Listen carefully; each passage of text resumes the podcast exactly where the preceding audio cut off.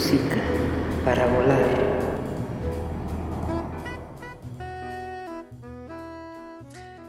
Estimados asistentes, podescuchas, melomaníacos, banda voladora, como dijera un carnalazo por ahí, les damos la más cordial bienvenida a un episodio musical más. Yo soy Ali y estás a bordo del vuelo número 17 con destino a la más reciente entrega de los premios Oscar o también llamados premios de la Academia a lo mejor y más destacado dentro del séptimo arte. Para este vuelo, lleno de glamour, luces, cámara y acción, me acompañará mi copiloto estrella, a quien ya se le está haciendo costumbre acompañarnos en estos viajes relámpagos. Y como él dijo, ya hasta dejó marquita en el asiento. está desfilando en este momento sobre la alfombra roja directamente desde el norte de la Ciudad de México hasta la cabina musical. Mi alado amigo Serafín Allende el Agua. Aplausos, señores. ¿Cómo estás, mano? Muchas gracias, muchas gracias. Banda voladora, como bien dijiste, Ali. Muchas gracias por estar nuevamente aquí de, de copiloto contigo, de checando los mapas y todos los instrumentos de navegación para este viaje que, va a ser un deleite. Ahora sí sacamos el sombrero de copa y el traje de pingüino, ve nomás, qué chulada. Y el bastón lustrado también. Sí, sí, y venimos de pipa y guante, tal cual. Exacto, se lo amerita esta ocasión, una, una entrega que, que, a muchos nos pone frente a la televisión año con año, porque bueno, pues es ahí todo un, un show, un, buen pasatiempo y dentro de todo esto pues hay también un premio, una categoría que tiene mucho que ver con la música. Vamos a estar platicando un poquito de esto, pero este también en este vuelo es, fíjate que es un vuelo muy especial, mano, porque por primera vez tenemos a una invitada que se suma a este vuelo relámpago directamente desde Los Ángeles, California amante del cine y la buena música, desfilando también por la alfombra roja hasta la cabina musical. Y, viene, trae un imán de flashes, ¿sí? sin duda, y loco ese vestido de lentejuela abierto hasta, hasta mero arriba, qué barbaridad. Sí, bueno, el lentejuelazo, ¿eh? además no poder, le doy la bienvenida a Jimena Mulia. ¿Cómo estás, amiga? Bienvenida. Hola, bien aquí eh, deslumbrando con mis lentejuelas en esta hermosa pantalla de Zoom. Gracias por invitarme a este club de caballeros, por lo que veo. Ah. no, ya estamos dando oportunidad a que, a que vengan a participar. Es que fíjate que no habíamos tenido la fortuna, desgraciadamente, pero mira, siempre hay una primera vez y qué bueno que estás ahorita con nosotros. Bienvenida, siéntete en confianza, disfruta de este vuelo, ve preparando tus moneditas porque aquí Serafín es el encargado de la rocola musical y pues si traes cambio podemos poner ahí una buena selección musical que es lo que intentamos. Eh, emular y hacer. Seguro ahí en la, en la, bolsa de diseñador que, que trae, además, seguro trae algunas moneditas. Sí, me sobraron unos cambios para el parking. muy bien, muy bien, Jimena. Qué bueno que nos acompañas, qué gusto. Sí, gracias, gracias por invitarme. Muchísimas gracias. Y bueno, pues vamos a estar el día de hoy, mi buen Serafín, eh, algo que ya habíamos planeado desde hace tiempo y también con Jimena. Y pues estamos bien contentos de, estar aquí con, todos los, los escuchas. Estamos grabando remotamente. Eh, gracias a la tecnología y gracias a todos estos aparatos que actualmente pues, nos dan oportunidad de, seguir disfrutando pues, de, diferentes proyectos que, tenemos. Y bueno, Música para Volar es uno de esos proyectos que nos ayudan a olvidar un poquito del estrés, del trabajo, de todo lo que puede haber en el exterior, de toda esta pandemia y de todo lo que está sucediendo también en cuestiones hasta familiares, ¿por qué no? Nunca falta, pero estamos aquí para disfrutar y sobre todo para compartir con todos ustedes una buena selección musical que cada uno de nosotros hoy va a poner un par de rolitas, ¿no, mi buen? Y lo dijiste muy bien, Ali, que hemos planeado, porque planear es volar sin motor, entonces también lo hemos hecho así. y hoy va a haber, va a haber mucha lentejuela, va a haber mucho smoking, va a haber también muchas palomitas, ¿por qué no decirlo? Y esos combos que se disfrutan y se extrañan tanto en el cine. Exacto. Precisamente hoy vamos a hablar mucho, mucho de cine, pero sobre todo de música que ha hecho, ha dejado huella en el cine. Y para que no se me Y de olvide. chismes también. Exacto, Eso también. es todo, Jimé. Y para que Sí, no sí, se me sí, olvide, amigos, y me recuerden, eh, al ratito, yo creo que una pregunta obligada es, ¿cuál es tu combo favorito cuando vas al cine? ¿No? Porque pues cada uno disfruta de diferente manera. Y pues yo creo que nosotros también por ahí ya tenemos eh, nuestro combo, nuestro combo ganador para el día de hoy. Entonces, pues el día de hoy, a grandes rasgos, lo que vamos a estar eh, platicando con ustedes es acerca de la 93, ya número 93, entrega de los premios Oscar eh, a los mejores filmes estrenados entre enero del 2020 y febrero de, este año. Es una, es una entrega que originalmente se hace eh, en el mes de febrero, pero que pues ahora se, se tuvo que posponer dos meses después eh, pues por todo esto del, del COVID. Vamos a estar hablando un poquito de eso, de algunas películas que están nominadas, vamos a hacer la quiniela y vamos a estar también recordando algunas películas ganadoras o que hayan sido nominadas o que ni siquiera hayan sido nominadas, pero que recordamos mucho su música dentro del cine. Todo esto y más aquí en el episodio número 17 de Música para Volar, amigos. Entonces, pues los invito a que se abrochen los cinturones, a que preparen su combo, sus palomitas, porque le vamos a dar inicio a este episodio y despegamos.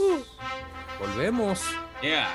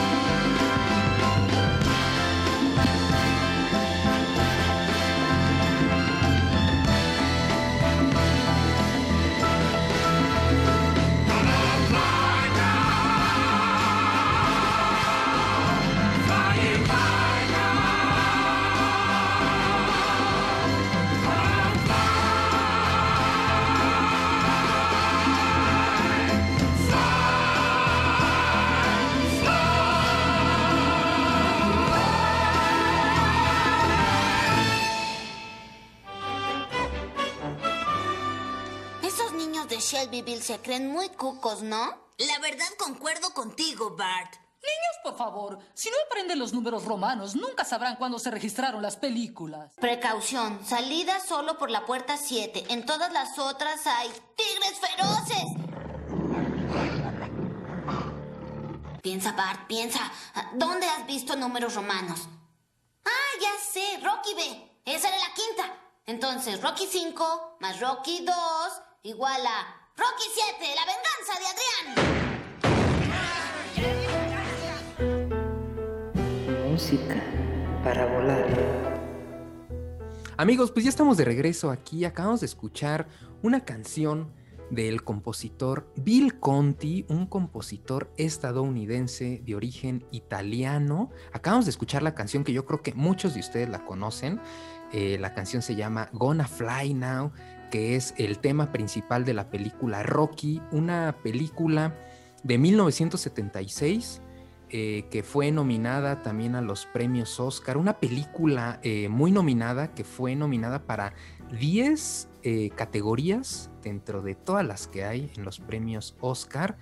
Y bueno, esta, esta canción, como ya lo comenté, la compuso Bill Conti, que también este compositor ha hecho la música, mi buen Serafín, tú que eres geek y amante también de, todo lo relacionado a la cultura pop y todo lo que tenga que ver con, con este tipo de películas. Por ejemplo, Sangre por Sangre hizo el soundtrack para la película de Sangre por Sangre y también hizo la música para las películas de Karate Kid. Se aventó pues como cuatro soundtracks para Karate Kid y también para todas las películas que ha habido de Rocky. El director de esta de esta película es John Avildsen, que pues también es, es un estadounidense que, ha hecho pues sí este, varias, varias películas, que es curioso, ¿no? Muchas veces los directores tienen como a su músico de cabecera y Bill Conti es uno de ellos para este director. Y pues bueno, a mí esta canción creo que era era de rigor poderla poner para darle entrada a esta platiquita sobre estos premios. ¿Qué les pareció la, rolita, amigos? Gran rola, sin duda. Eh, acá Jimena ya está poniendo los tenis para empezar a saltar la cuerda y andar corriendo por, por este, eh, todo el avión. Eh, es una rola que sin duda motiva, motiva a hacer ejercicio. Exacto, motiva y sobre todo como que tiene esta pues sensación muy setentera que más bien me motivó más a ponerme una peluca y este y estar como bailando con el ritmo de los setentas. Sí, trae un trae un ritmo eh, muy funk, como como dice Jimena, muy muy setentero.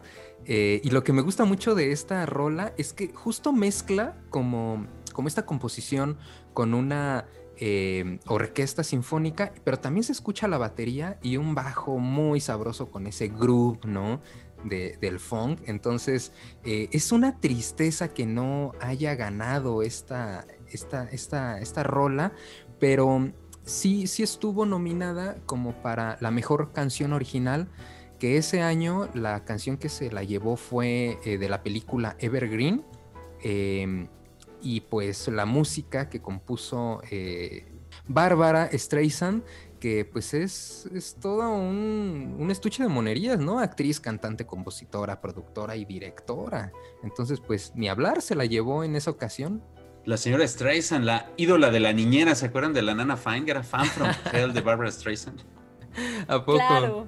sí, sí, sí, siempre lo mencionaba acá que y creo que hasta llegó a estar de invitada en, en el programa de, de Nani, de la niñera, creo que sí llegó, llegó a aparecer.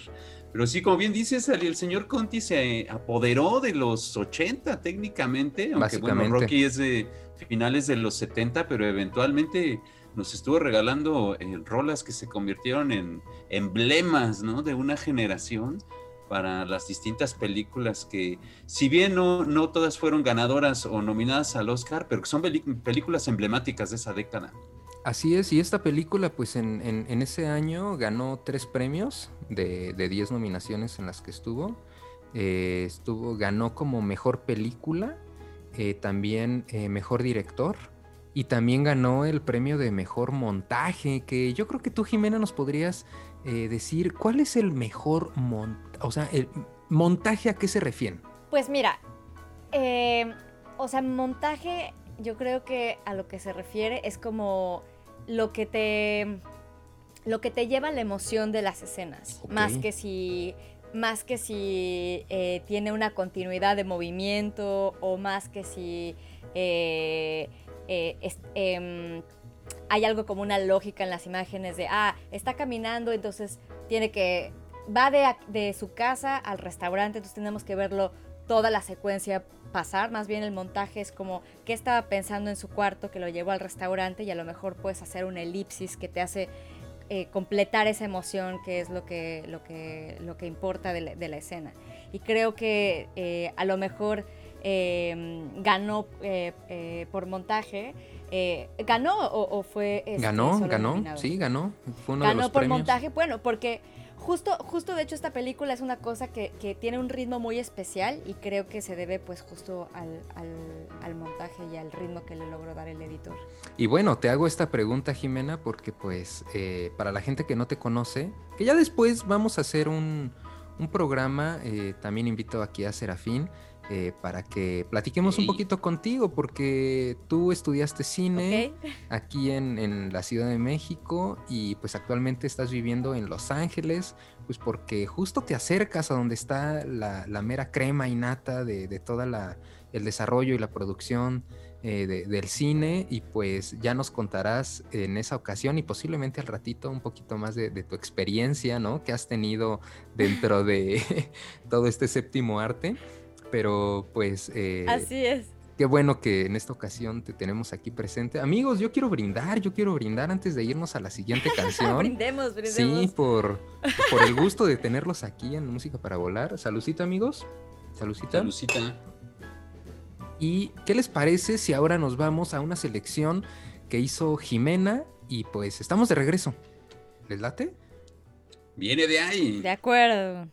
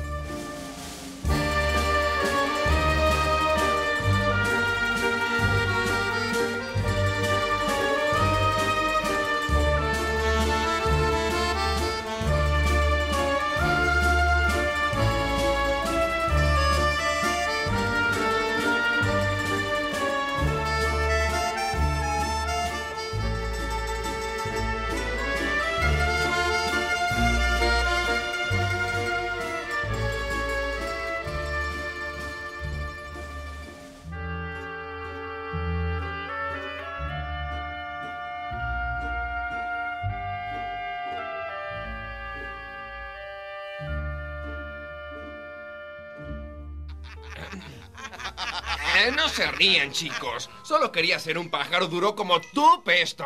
¿Qué quieres decir con eso? Eh, dije que eras duro, eso es todo. ¿Qué crees? ¿Que soy un bistec crudo para tu diversión? ¡Ya está!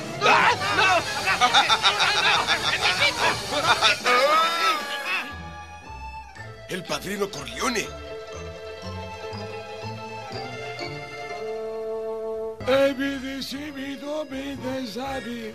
El padrino solo quiere saber quién eres. Ah, soy Squid. Ah, ah, haré cualquier cosa por pertenecer al clan.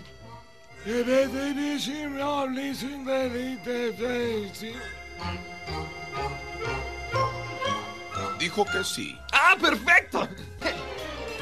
Música para volar. Banda voladora, pues ya estamos de regreso y empieza a oler aquí con esta rolita, empieza a oler a pastita, a, a- a salsa de tres quesos, a salsa de tomate, porque además albahaca y todas estas hierbas finas, porque qué, qué rolón nos acabas de, de regalar, Jimena, para este vuelo. Cuéntanos de esta película emblemática, pero sobre todo de esta rola que elegiste. Claro, pues bueno, para empezar, pues es una película que, que sí, cuando te empiezas a interesar en el cine, justo llegas a ella, eh, o te acuerdas que la viste hace mucho y luego la revisitas. Yo la, la, vi hace mucho, después la, volví a ver no hace, no hace mucho, hace como tres meses, y, me recuerda pues justo como que... eh, eh, es una pues es una película que ahorita tengo como muy presente por lo que significa en cuanto a en cuanto a guion, en cuanto a, el lugar que, que puso en, en el direct- al director en el, en el medio, pues. Eh, o sea, que no, fue, que no fue esta, que fue este Apocalypse Now, pero que esta es como que. eh, es como no lo esperabas, ¿no? Es increíble que este, que este director pues haya hecho estas dos maravillosas películas, bueno, tan seguido. Y, eh, y bueno, y hay un dato curioso de esta, de esta, de esta película y por la cual la escogí para este, para este programa. Y es que eh, eh, el score de esta película fue nominada para, para los premios Oscar en 1972, pero fue descalificada porque el tema de amor de la película, que es ot- otra canción que, este, que pueden buscar, en, que pueden googlear, eh, eh, ya había salido en otra película anteriormente, eh, en 1958, y entonces por eso lo descalificaron, porque no era realmente como que, supongo que porque no era un score to- 100% original, y esa fue la razón que la de, de esta descalificación. Y en su Le lugar jugaron ganó- cachirul. Ajá, y en su lugar pues ganó una película que, este, que compuso, eh, bueno, que es- se llama Limelight y que, y que es la banda sonora original de Charles Chaplin y Raymond Rask y Larry Russell. Entonces, pues es muy interesante saber que esta gran película y esto lo que significa esta película, pues no ganó. Sí. Exacto. Primero que nada hay que recordar, y se nos olvidó, que esta, eh, la música que vamos de escuchar de este score de la primer película del Padrino es compuesta por Nino Rota. Y pues eh, recordemos que el director de, de esta película del Padrino es Francis Ford Coppola. ¿No? Así es, gracias por, lo, por, por recordarme los datos que yo dije, no, pues es obvio que es Nino Rota, pero no, sí es importante mencionarlo. ¿Para qué decirlo?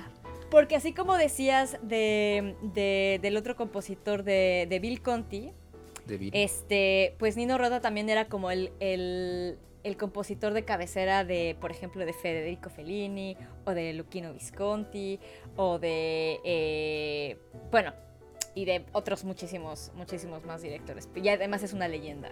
Y bueno. Sí, lo, descal- lo, lo descalificaron ese año y tuvieron que elegir a, pues, a otro compositor para ver quién entraba, ¿no? En- Dentro de esa categoría. Pero afortunadamente Nino Rota sí, sí gana, sí gana este, el, el- el- el Oscar en la película del Padrino 2 de 1975, me parece. Este, también compuesta por Nino Rota y, y Carmín Coppola, que es un, hijo de, este director que en, ese, en, ese soundtrack pues también estuvo ahí participando. Pero lo más curioso, Jimena, que comentabas es que ganó eh, el soundtrack de, de esta película de Chaplin, pero que fue de 1952 y que la tomaron en cuenta hasta 1972, este, que pudo ser eh, pues exhibida, ¿no? Que es algo dentro de como las reglas que tienen, ¿no? Los premios, que tiene que ser exhibida en, Los Ángeles o en Estados Unidos, no sé, y que hasta ese año, hasta los 70 fue, justo el 72 fue exhibida y pudo entrar dentro de estas nominaciones y pues eh, ese, ese soundtrack de Limelight, eh, pues lo escribió Chaplin, o sea que, que fue pues todo un ícono, ¿no? Eh, pues además él, él, era compositor, era director, actuaba, un gran humorista, este guionista, hacía de todo, la verdad estaría buenísimo que un día pudiéramos hacer un especial sobre Chaplin. Exacto, da para muchas, muchos programas. Da para mucho, aunque sea cine mudo, pero da para mucho de qué hablar, sin duda alguna. Exacto. y Serafín, ¿ya tienes lista tu, tu moneda para la rocola? Yo ya, sigo al volante. y vamos a cambiar un poquito de atmósfera. También es una onda Venga. Pues, instrumental, por así decirlo, pero ¿Mm? un poco más contemporánea. Aunque ya podría ser considerada retro, porque Jimena Alips, eh, ya verán, ya diremos después de, del corte, pero es una película que ya pasa de los 20 años que la vimos en el cine. No, ya es un clásico. Ya, ya, somos un clásico nosotros. Sí, sin duda. ya somos vintage. Y pues vámonos, métele la monedita y pues estamos de regreso. Volvemos. Música para volar.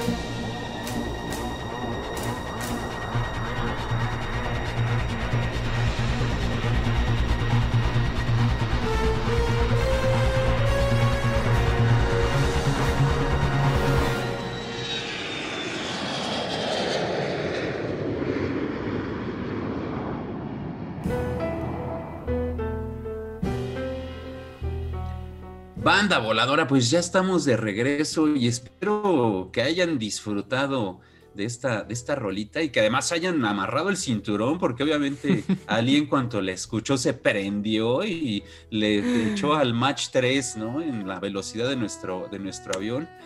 Porque Sí, es una, una rolita llena de acción y de emoción. Acabamos de escuchar Mona Lisa Overdrive de Juno Reactor en colaboración con Don Davis, que bueno, es parte del soundtrack de, eh, de, de Matrix, la segunda parte, me- Matrix Reloaded de álbum, que además es un álbum que salió con dos discos en un 29 de abril del 2003, o sea que está a punto de cumplir años.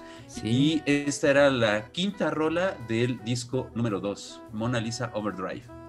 Gran rola, mano. Sí nos puso ahora sí con turbo. Sí ya estamos ahorita en pleno vuelo y sí nos puso a brincar y a recordar pues una, una trilogía eh, buenísima también dentro de este género que a muchos nos gusta de ciencia ficción y también dentro de esta como subcategoría que es como cyberpunk, ¿no? Eh, de las hermanas Wachowski, ¿no? Que también una eminencia dentro de todo este mundo cinematográfico. Exacto, y además bien lo dijiste, las ahora hermanas Wachowski, porque en aquel Exacto. entonces recordamos que los dos eran niños, ¿no? Andy y Larry, y ahora Sí. son eh, Lily y Lana Wachowski. Co- cosas, ¿no? De, que, de los famosos que pues de repente se aburren y dicen, bueno, pues ¿qué haré ahora con mis millones? Pues ¿por qué no? Me voy a cambiar de género, ¿no? Pues al cabo ya hoy en día todo se vale. Todo se vale y se puede, ¿no? Y, y además, mano, esta rola este, forma parte de una gran escena, una, una gran escena de acción donde comentabas algo curioso que, que justo eh, todo este como freeway pues fue construido especialmente para esta escena, ¿no? Sí, pues Jimena justo le echó ojo y dijo, a ver, a ver, a ver, a ver, me suena a la tierra que me está viendo crecer, es decir, Los Ángeles. De inmediato dijiste, Jimena, cuando recordamos la, la escena, pues que eran Los Ángeles y andabas en lo cierto. Así es. Y, mm, y nada, y te- justo me recordó a, esta otra escena de Terminator, de Terminator 2, que bueno, es mucho más viejita, pero que seguramente pues eh, fue una referencia muy eh, clara para, bueno, no sé si muy clara, pero, pero me- a mí me hace referencia y me recuerda esta otra película también. Sí, sí, sí, y es muy probable, ¿eh? porque sí, sí tiene como ese guiño a, a la persecución de eh, cuando está Arnoldo, el eventualmente gobernator, salvando a un muy joven John Connor, ¿no? Eh, pero es. dato curioso, les comentaba que eh, si logran ver el detrás de cámaras de, de estas películas de los hermanos Wachowski de, de Matrix, que resulta que este pedazo de carretera lo construyeron ellos a las afueras de, la ciudad, porque pues tuvieron una bronca con los permisos y el tiempo para poder grabar, entonces que no encontraron un tramo lo suficientemente adecuado para las escenas que querían grabar, y pues por qué diablos no, si ya venían con las ganancias de la primera película, pues dijeron, pues por qué no, mejor construyamos nuestro propio segmento de carretera en medio del desierto donde podamos grabar con toda calma sin que nadie nos moleste ni molestar a la pues ya seguramente caótica ciudad de Los Ángeles, querida Jimena. No, pues es que yo creo que tenían un gran presupuesto. Eh, aquí viendo, tenían un presupuesto de 150 millones de dólares y recaudaron muchísimo más, casi como cinco veces esa cantidad. Entonces, pues se pueden dar el lujo, ¿no? Yo creo que de, de generar todos esos efectos especiales y que a muchos nos tiene ahorita emocionados porque se dice de hace unos años atrás que, que viene un Matrix 4. Por ahí ya se. Hubo, hubo algunos videos de algunos fans que, que vieron sobre todo al, al, pues, al personaje principal, al protagonista, a Keanu Reeves, eh, viendo cómo se aventaba desde algunos edificios. Y entonces eso, pues, nos puede dar una esperanza de que en algún momento, no sabemos si este año, yo creo que posiblemente 2022, va a haber una, una cuarta eh, entrega y que desgraciadamente ahora no van a estar las dos hermanas, creo que solo va a estar Lana, la que va a ser encargada de dirigir este, pues esta película.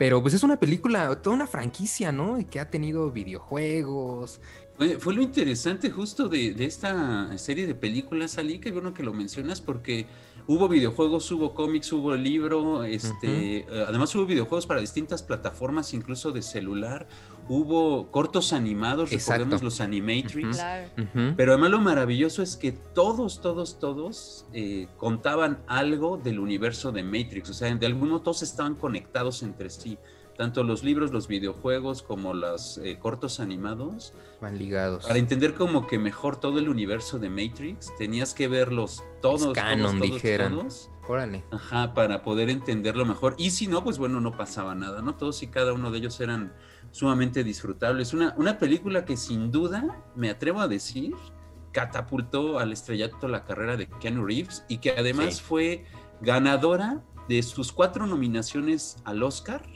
eh, en el año de 1999 como mejor montaje, mejor sonido, mejor edición de sonido y mejores efectos visuales, porque además Órale. recordemos que también hizo un parteaguas con los efectos visuales, sobre todo con este tipo de escena a la que le llamaron bullet donde Ajá. podíamos ver viajar las balas o además que las personas como que se quedaban congeladas y las cámaras este, los rodeaban, ¿no? Fue sin duda un gran aporte al, al cine. Pero muy, muy, muy, muy buena rola. Eh, vamos a compartirles después en la fanpage, eh, pues esta, esta escena, ¿no? Donde viene, donde viene esta, esta rolita que Llena de escuchar. acción y además eh, les platicaba así ya por último que en el detrás de cámaras eh, eh, hay una escena donde pues están filmando todo esto y Carrie Ann Moss que hace el papel de, de una sensualísima Trinity eh, pues ella sí maneja el auto entonces muchas de las secuencias de manejo de conducción las hace ella y hay una parte donde dicen los hermanos Wachowski así de si notamos un solo titubeo eh, en, la- en las reacciones faciales de ustedes, cortamos y repetimos todo, porque pues, se trataba de que los personajes fueran sumamente fríos y calculadores con sus movimientos, entonces no, no se podían permitir ese tipo de, de titubeos faciales o de expresión en, en estas películas. Y el señor Fishburne se ve que sufrió porque hay una parte donde en el detrás de cámaras él dicen corte, vienen de hacer un derrape y él tal cual dice, pues es que esta mujer está loca, o sea, maneja increíble, ¿no? Pero me tiene agarrado de las 20 uñas. Entonces, eh, da- datos curiosos también para, para los, los actores porque incluso aprendieron artes marciales para poder eh, hacer sus papeles. Entonces, también se llevaron muchas cosas buenas todos los actores que participaron en esta, en esta trilogía. Ah, no, nada. Qué, qué buena selección de, de, de rola, porque además es una película que parece, no- se siente tan actual, sin embargo son casi 20 años, ya es un nuevo clásico. Y, pues, nada. e- Es Que no como un, nada. ejem- Alcanzó la un buen ejemplo. Es como un buen ejemplo de lo que hace la máquina de sueños cuando. Sí, la máquina de sueños de Hollywood, ¿no? Que cuando, cuando algo se vuelve eh, pues muy popular, es capaz de ah, que, que se construye como un mundo alrededor de ese. De, esa- de esas historias, ¿no? O sea, videojuegos, segundas partes, terceras partes, este, millo- muchos más millones para hacer este tipo de escenas. Entonces, es, es interesante. Pero Claro. abrumador un poco también, ¿no? Sí, también. No, Bueno, increíble. De hecho, es increíble, pero, ajá. Vámonos a una rolita más y estamos de regreso. A ver, ya tengo aquí mis, mis moneditas y las meto a la rocola. Y estamos de regreso. Volvemos. Música Reta, chavos.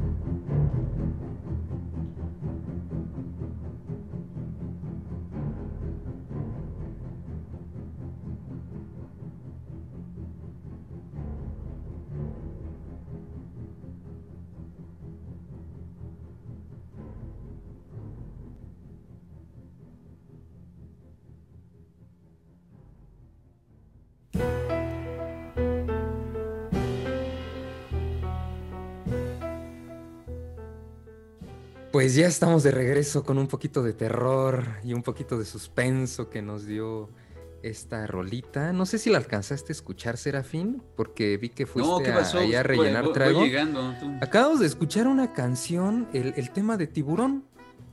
Ah, Eh, no me digas, la de Mickey Laure, la No. pusieron, la de Tiburón a la vista. Esa fue la que pusimos en otro podcast. Ah, No. ah, ah, ah, pues es como todavía venimos este, sacudiéndonos la arenita de las chanclas de pata de gallo por Semana Santa. pues yo pensé De la que- azotea, ¿cierto? Exacto, Hicimos un Acapulco en la azotea recientemente que fue nuestro eh, pasado episodio del podcast, que lo tienen que escuchar porque estuvo cotorrón. No estamos acostumbrados a poner ese tipo de rolitas, pero estuvo bien bueno, ¿no? Ahí, gracias por, por darnos ahí oportunidad de ir a tu azotea, Serafín. No, Pero- no, no, pues cuando gusten. También, Jimena, por favor, ahí este, organizamos, improvisamos un helipuerto para que puedas llegar sin problema desde Los Ángeles. Claro, Cuando sí, gustes. yo con mucho gusto le pido al, al Uber, al Uber Flight, sí sabe, ¿no? que me dé una ventona a mi querida Ciudad de México. De lujo.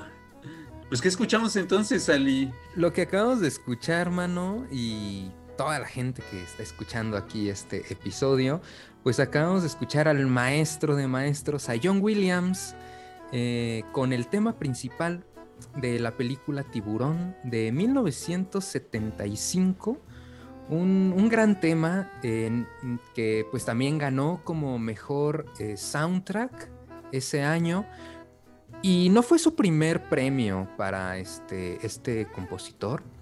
Eh, el primer premio que tuvo fue El violinista en el tejado, una película de 1971.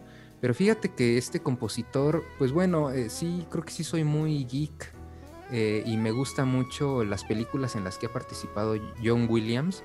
Por ejemplo, E.T. también es una película de 1982 en la que ganó también el premio de, de los Oscar a la mejor película. También bueno, Star eh, Wars. Claro, George Lucas y el señor Spielberg no lo soltaron nunca. Bueno, sí lo soltaron eventualmente, pero lo, lo tuvieron chambeando mucho, mucho tiempo con ellos.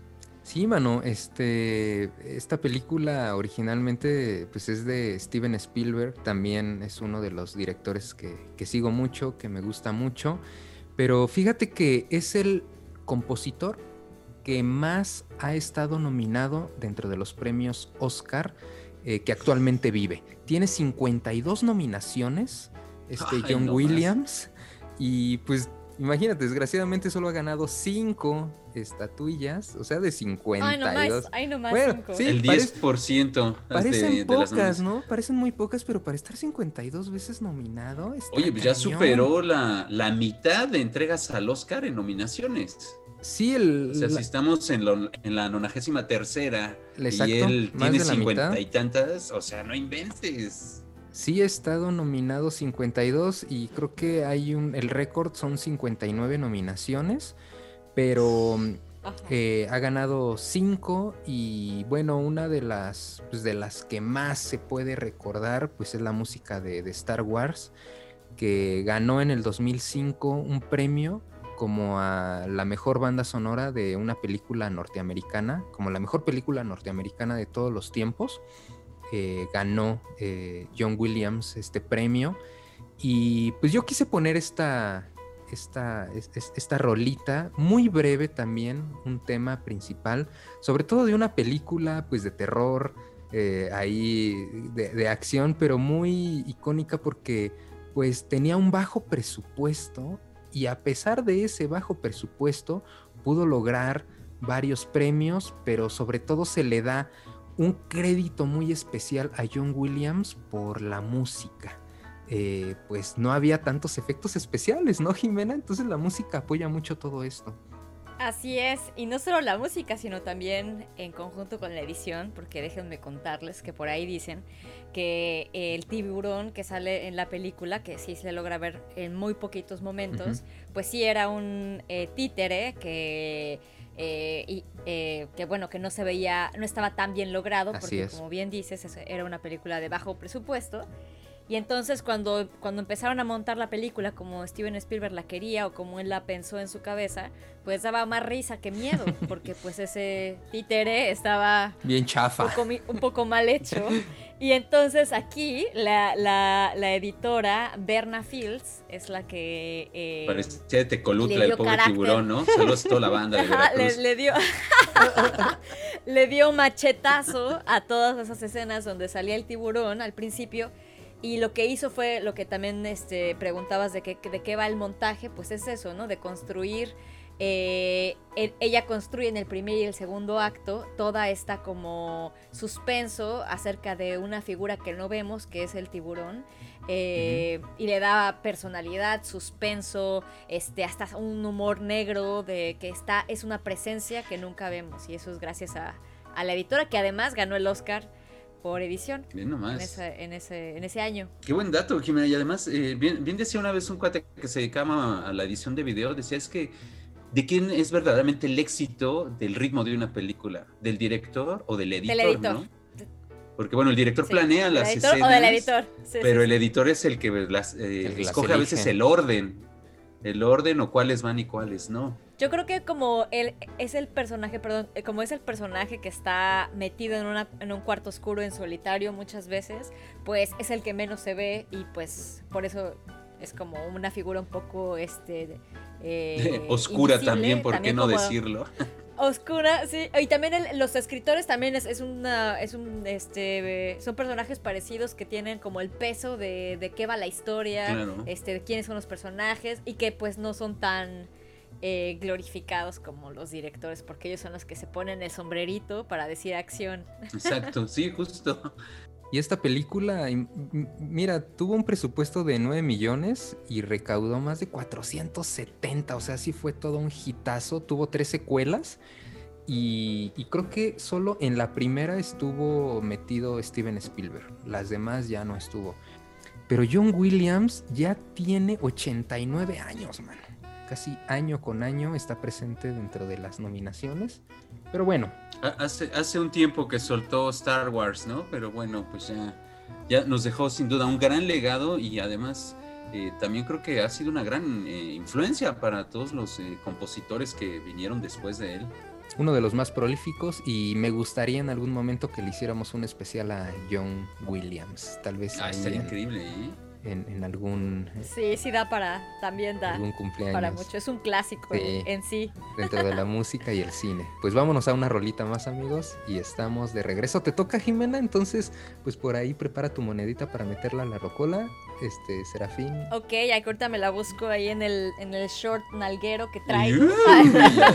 Porque ver, con ¿eh? Joss, con el con Joss se, se, se me- Pónganse el me- claro, cinturón, la porque playa, está el- casi desatada. el verano. Exacto, el verano, el Acapulco en la azotea. Sí, ya, ya dejó el, el vestido de lentejuela de Jessica Rabbit que traía, ya, ya lo botó, ya se quitó los, los guantes largos de Sobre todo seda. de Jessica Rabbit, porque yo estoy súper curvilínea. súper. Se acepta dólares, ¿eh? Se acepta dólares. Aquí empezó a haber una turbulencia cuando, cuando empezó a quitárselo. Ah, porque me encanta quitarme mi vestido de Jessica Rabbit enfrente de mis amigos. Además creo que era de velcro porque te lo quitaste de un jalón, ¿eh? O sea, sí venías como lista para Sí, todo. fue muy rápido. Ya soy experta, soy experta. Bueno, estamos de regreso. Música para volar.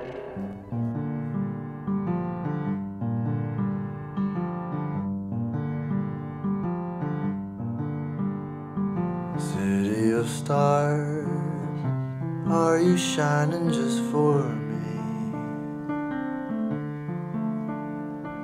City of stars, there's so much that I can't see. Who knows? I felt it from the first embrace I shared with you.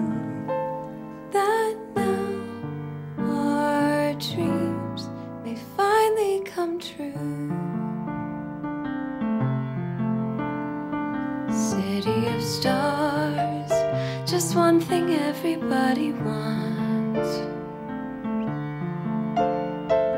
There in the bars and through the smokescreen of the crowded restaurants. It's love. Yes, all we're looking for is love from someone else. A rush, A glance, a touch, a dance, a look in somebody's eyes to light up the skies, to open the world and send it reeling. A voice that says, I'll be here and you'll be alright. I don't care if I know just where I will go, cause all that I need's this crazy feeling I got tapped think I wanted to stay. City of stars, are you shining just for me? City of stars. You never shined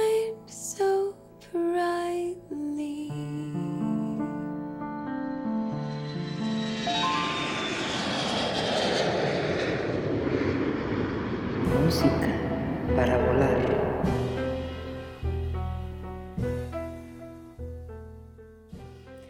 Ay amigos, ahora me tocó este comenzar este segmento con esta última canción, bueno, de mi parte, que es de la película La La Land, del director Damien Chazelle de 2016, eh, eh, titulada, ah ya dije ya, La La Land, ¿verdad? Bueno, es que les quiero contar que La La Land es un término que existe y que se refiere... Ah, mira. Ajá, eh, y que se refiere a un estado mental ensoñador y eufórico alejado de las más duras realidades de la vida. Y también así es como se le llama un poco de, de cariño a Los Ángeles, la ciudad de Los Ángeles, La La Land. Entonces, Oye, pues eh, sin duda es una gran metáfora para lo que implica la, la película. así es, porque es como también una historia pues que pareciera como muy rosa, que algunos la odian, otros la aman, pero particularmente pues me parece una película este eh, muy eh, adecuada para esta ciudad en donde ahora vivo y por eso la escogí, señores. Y esta es una... Gran, eh, gran. Perdón, nada más lo que les quería comentar que el compositor de, de- de esta del score de esta película se llama Justin Hurwitz y eh, es un joven compositor amigo del, del director. Este eh, y qué más les puedo comentar y que bueno, eh, justo ahí es muy curioso que, que, eh, también fue nominada la película eh, para, para mejor película en los Oscars en 2016. Y, y bueno, hubo un gran debate, no sé si ustedes se acuerdan, Sí, pues la, el oso en vivo y a todo color, así la mega confusión. Un oso épico. un donde oso además a. Warren Betty le arrebatan el este para corregir el error le arrebatan el sobre, ¿no? En una acción mano. casi casi que evasiva que tuvo que hacer la academia.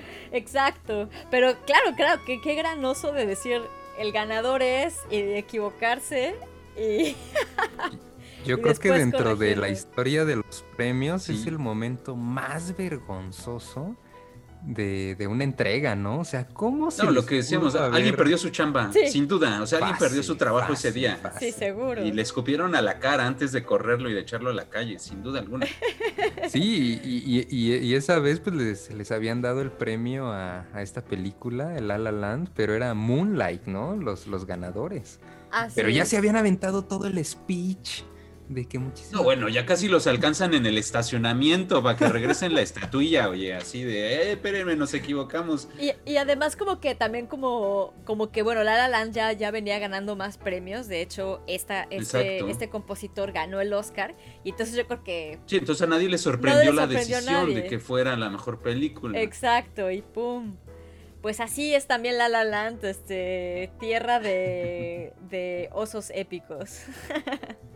Sí, me puso nostálgico. Es una, es una buena rolita que también rompe un poco con lo que habíamos puesto, pero que Aquí tiene sus que- momentos.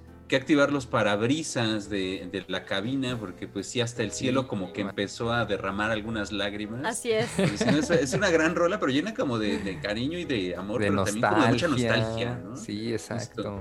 Así es, Sí, como sí, de sí, los muy buena sueños. rolita. Esta película es más bien como que de esos sueños típicos que hemos visto en muchas películas de, de ir a la tierra prometida a, a lograr tus sueños, pero que esos sueños también te cuestan muchas cosas, ¿no? Te pueden costar, eh, pues, el, el amor de tu vida, por ejemplo, ¿no? Quienes ya la vieron. sí. Y que no es la primera vez que el señor Gosling toma un papel de estos, ¿eh? Porque ya lo hemos visto en, en Amores Trágicos, como en Blue Valentine o en Diario de una Pasión, donde son estos amores tan apasionados que también hay, hay mucho que perder, ¿no? Para, para poder lograr la, la felicidad en pareja. Así es, así es, está muy interesante. Y bueno, ¿qué les parece si recordamos un poco de dónde surge el diseño de, pues, de este preciado premio, ¿no?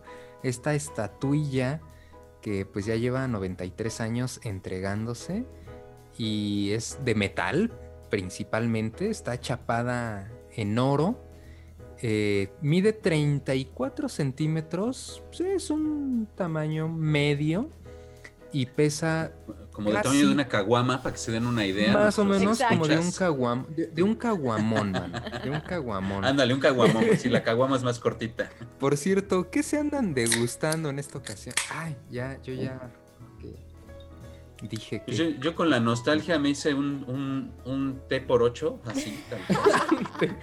Yo también con la ¿Qué es eso, nostalgia, que sí que es un té por ocho.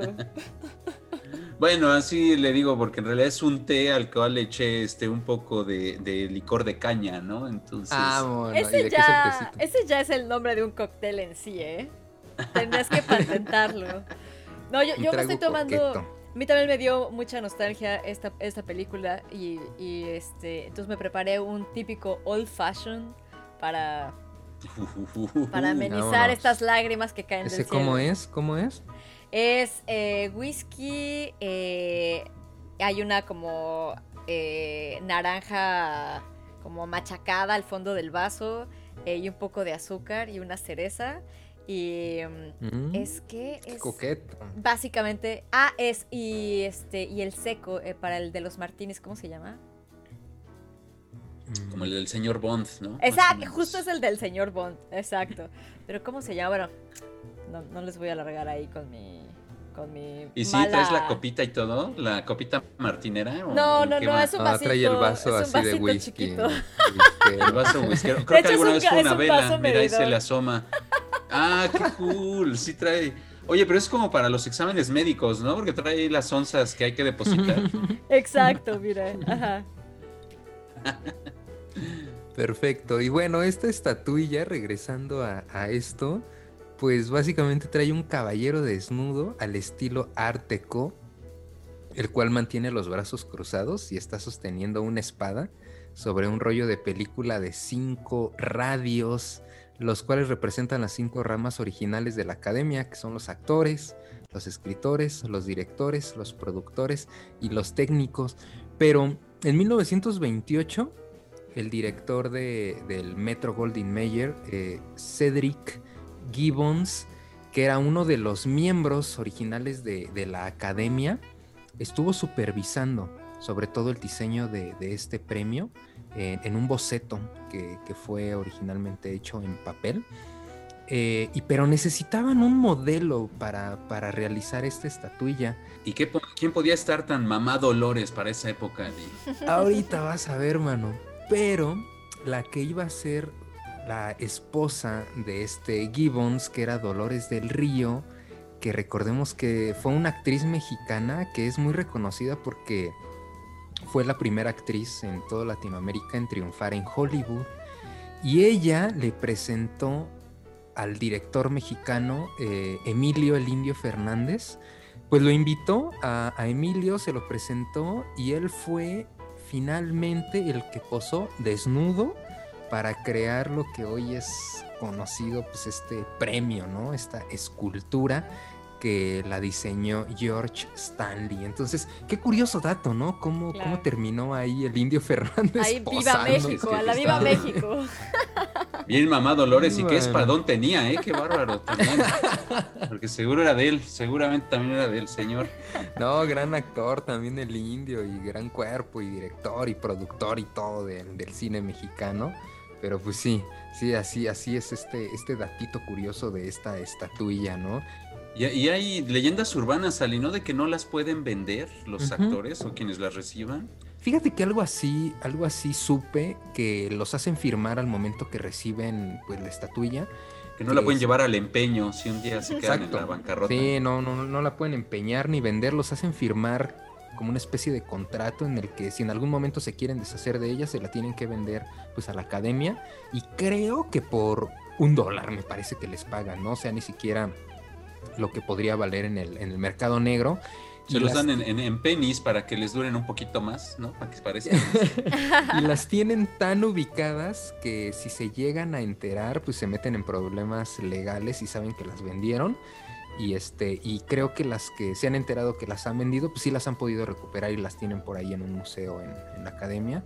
Pero sí, no, no tienen permitido este, venderlas. Pues Le- Leo DiCaprio andaba perdiendo la suya, ¿se acuerdan? Tantos años le costó ganar una estatuilla. ¿Dónde Y se en el, eh, en el after party, en la fiesta de celebración, eh, hay un video donde- de los paparazzis donde él sale este, directamente a- al del bar, además de cuando los que se lograron colar, este, se ve que pues Leo está ahí a un lado, casi casi que invitándole unos tragos a Oscar.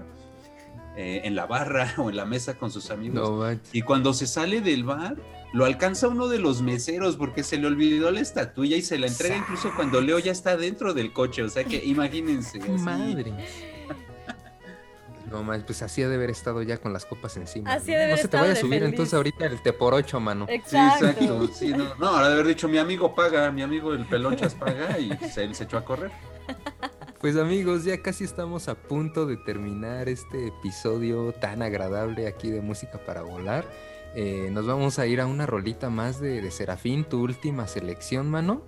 Así vamos a regresar. Para, cambiarte también un poquito de ambiente, para enjugarme un poco las lágrimas, porque me están haciendo hasta la gaña ¿eh? después de esta última. Y, y también para irnos a este aterrizaje gozoso. Órale, retachamos. Venga. Música para volar.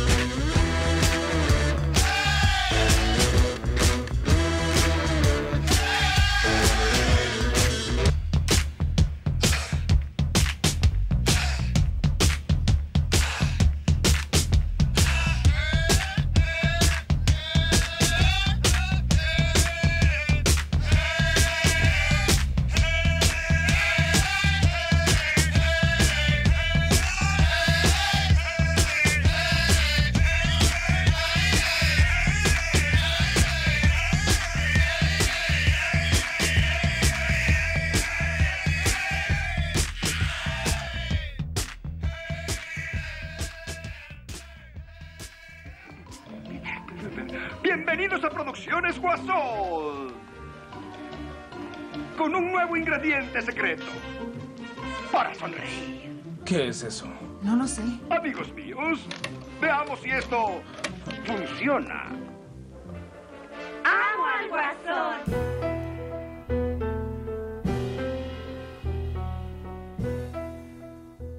Ya estamos de regreso en el último bloque, desgraciadamente, casi casi para el aterrizaje gozoso. Y esta selección musical la tuvo Serafín y pues mi buen, dinos, ¿qué es lo que acabamos de escuchar? Pero me deja, sigo bailando porque incluso hasta me puse a jugar con el control de, del, del control de, de aterrizaje, de, de- del tren de aterrizaje, lo puse a bajar y subir al ritmo de esta gran rola que acabamos de escuchar, que es Rock and Roll de el señor Gary Glitter.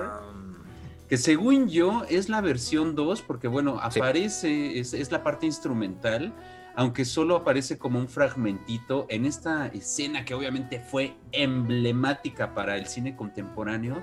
Eh, bueno, esta rola es de 1972, pero engalanó las pantallas, aunque sea por unos segundos, en el año 2019 en la película Joker, donde vimos un gran papel que hizo Joaquín Phoenix, que además era el gran favorito y por supuesto fue el ganador del Oscar a mejor, a mejor actor en ese año.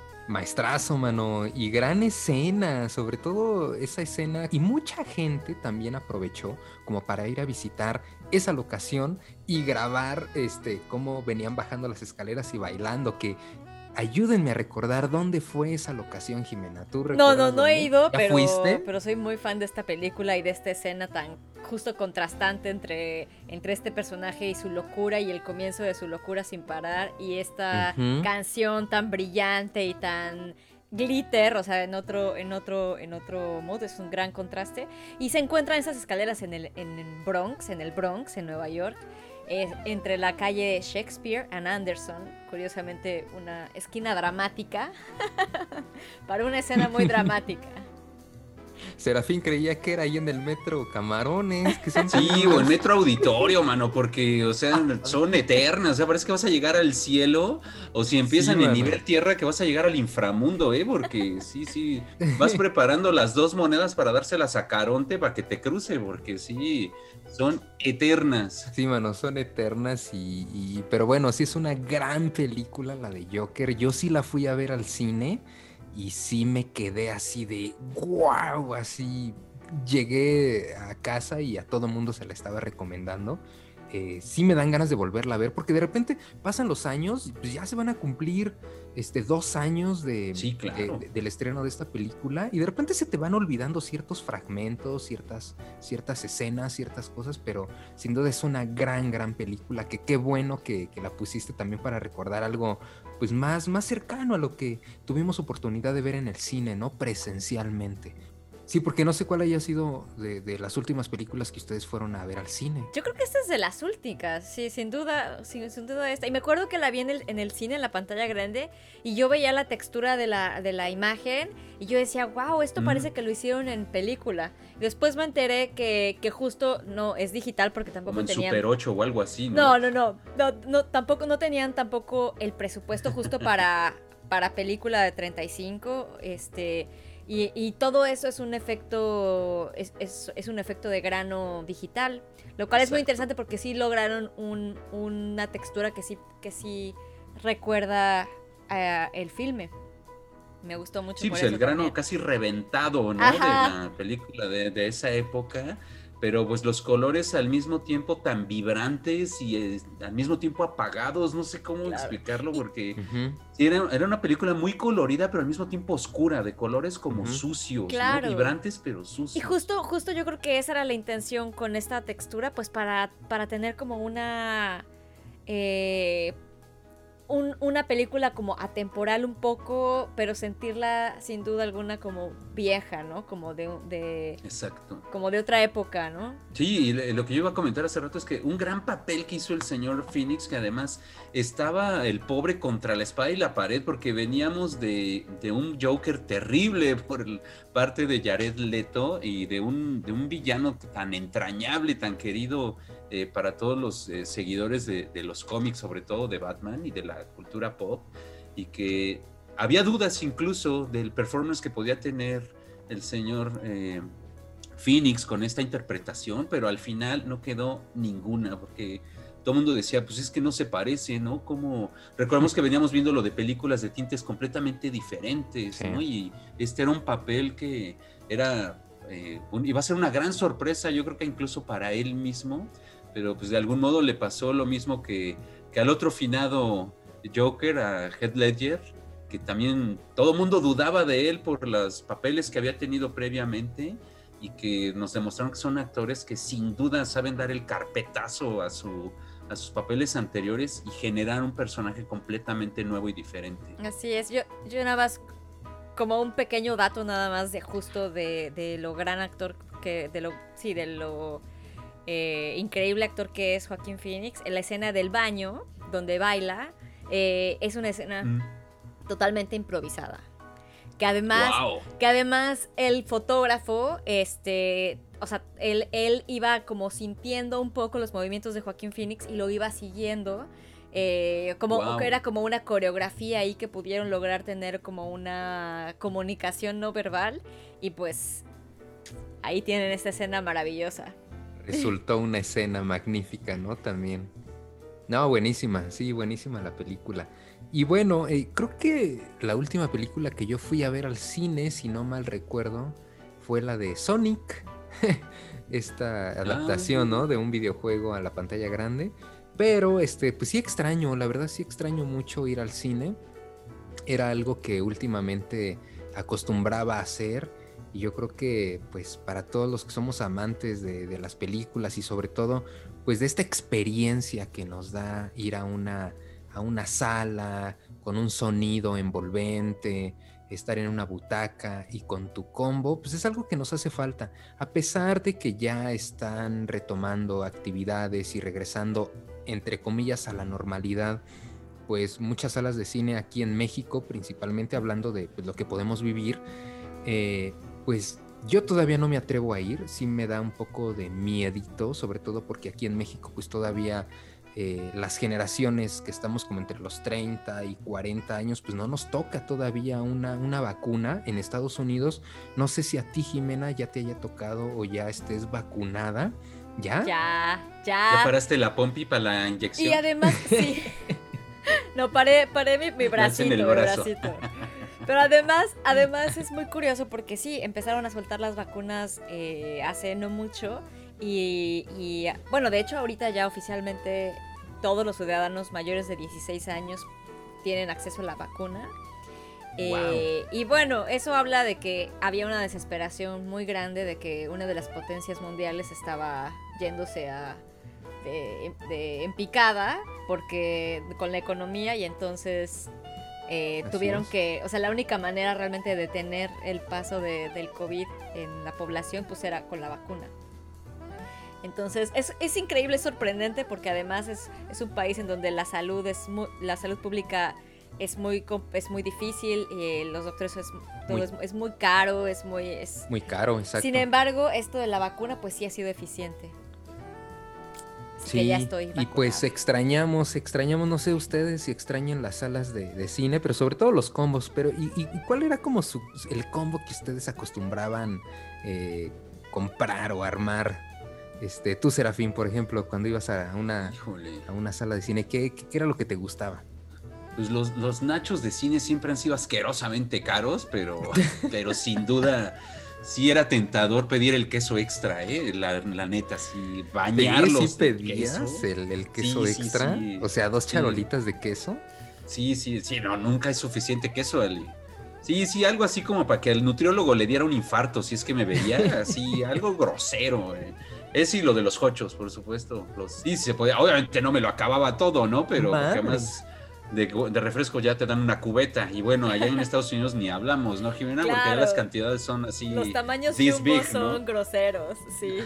Yo, honestamente, a mí me choca este escuchar a la gente comer en el cine. Sobre todo por cuando empiezan, ah, a, cuando empiezan a abrir que, que las envolturas de plástico es lo peor que me puede pasar. Sin embargo sí hay películas que disfruto muchísimo con palomitas. Y yo soy de palomitas. Y como son súper saladas, este, siempre ahí con una coquita light al lado.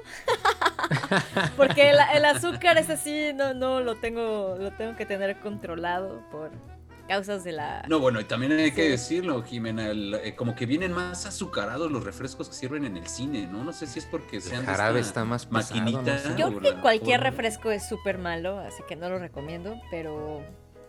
Pero las palomitas sí las recomiendo. Sí.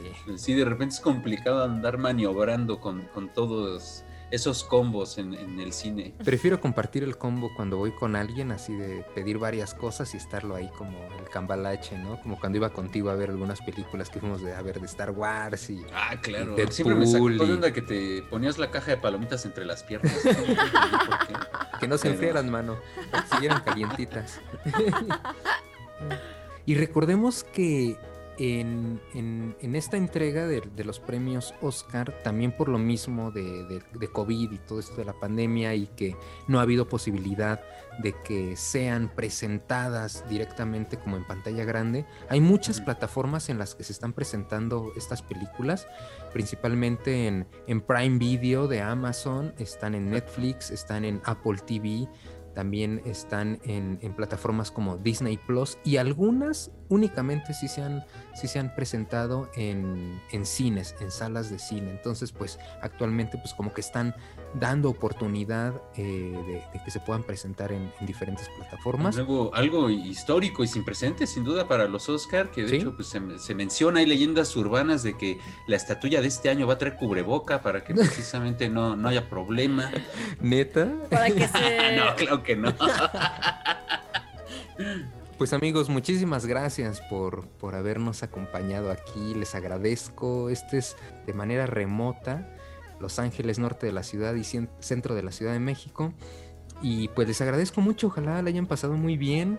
Eh, yo sé que el tiempo es corto, que nos gustaría seguir platicando. Vamos a tener una segunda, tercera parte, lo que nos dé oportunidad, pues la emoción y el querer seguir con este tipo de proyectos que básicamente es para divertirnos y para compartir con la gente, pues este agrado que tenemos por la música, por el cine y por echar el cotorreo y la charla entre amigos y el trago. Pero les agradezco muchísimo que nos hayan acompañado, Jimena. Muchísimas gracias. No, gracias a ti por invitarme y por esta experiencia tan cotorra con ustedes dos. Qué, qué placentero. Gracias, ojalá la hayas pasado muy bien y te esperamos muy pronto en un programa donde también conozco que tienes buenos playlists musicales. Ah, qué bueno que lo que nos reconoces. un poquito. no, claro, sí, sí, sí, sí sé que tienes una muy buena selección musical. Pero bueno, quedas comprometida en regresar aquí a Música para Volar y platicar un poquito sobre tu amor y pasión sobre el cine y la música. Mi buen Serafín, muchísimas gracias de nuevo. No, al contrario, Ali, ya sabes que para mí siempre es un gusto compartir controles contigo y además, pues bueno, gracias también a Jime que nos acompañó en esta ocasión. Un placer estar contigo. falta. Ay, no, un Y placer para además, mí. Presencia de la mujer. Que engalanaras también, este, para que, porque luego las chicas este, de la tripulación se les sube, porque son las únicas mujeres aquí. Entonces, qué bueno que tú llegaste así partiendo plaza con el de lentejuela y con la, la pierna al descubierto, para que se den un quemón también. Y esperamos que te lo hayas pasado bien, Jimena. Me Muchas lo pasé gracias. increíble, muchas gracias. Y los vamos a dejar con un breve tema de una película de 1960 del director Alfred Hitchcock. Eh, la película se llama Psicosis, para que se vayan a la cama con un poquito de miedo. La música de esta película está compuesta por Bernard Herrmann, un compositor que mucha gente lo puede recordar por la música de Taxi Driver, que desgraciadamente este compositor murió un poquito antes del estreno de esta película de Martin Scorsese. Entonces lo dejamos con esta, este tema y amigos, muchísimas gracias por estar aquí, amigas también, y se vale volar. Nos vemos muy pronto. Gracias a todos, Jimena, Serafín, nos vemos. Bye. Bye bye. Música para volar.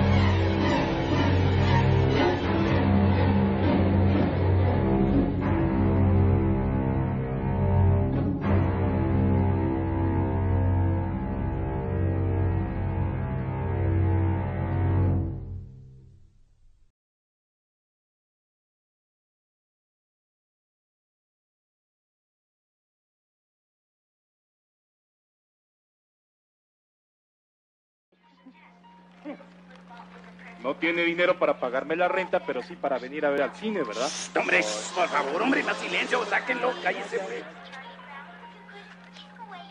Mejor hubiéramos ido a ver el Champions. Ya.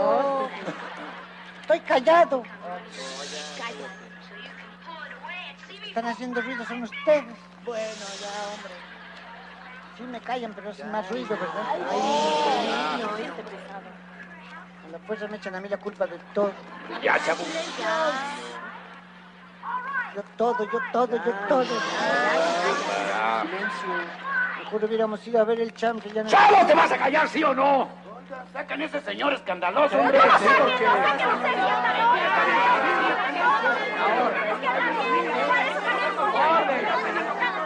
¡Orden!